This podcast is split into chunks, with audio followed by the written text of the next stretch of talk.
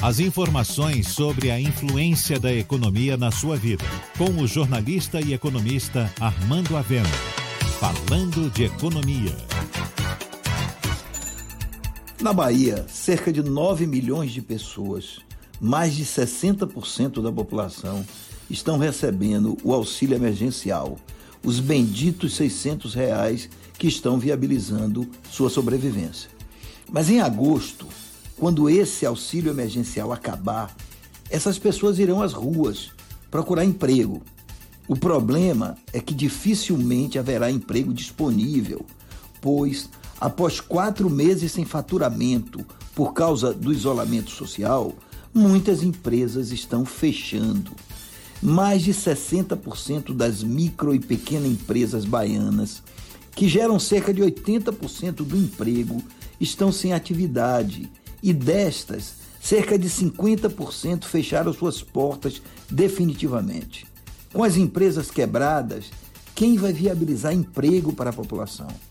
Muitas destas empresas fecharam exatamente porque são micro e pequenas, não possuíam reserva financeira para sobreviver e não obtiveram crédito nos bancos, que, alheios à pandemia, tornaram-se ainda mais exigentes com os clientes, especialmente os pequenos.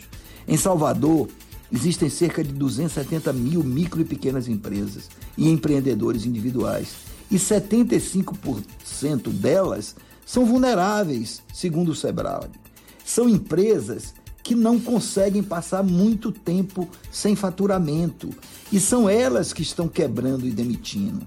Salvador já registra a segunda maior taxa de desemprego entre as capitais. E milhares de soteropolitanos estão sobrevivendo com esse dinheiro emergencial. Ocorre que isso vai acabar. E é por isso que é fundamental que o governo e a prefeitura estabeleçam um plano imediato de retomada da atividade econômica, para evitar que outras empresas saiam do mercado e que não haja mais emprego para uma enorme população. Você ouviu Falando de Economia, com o jornalista e economista Armando Avena.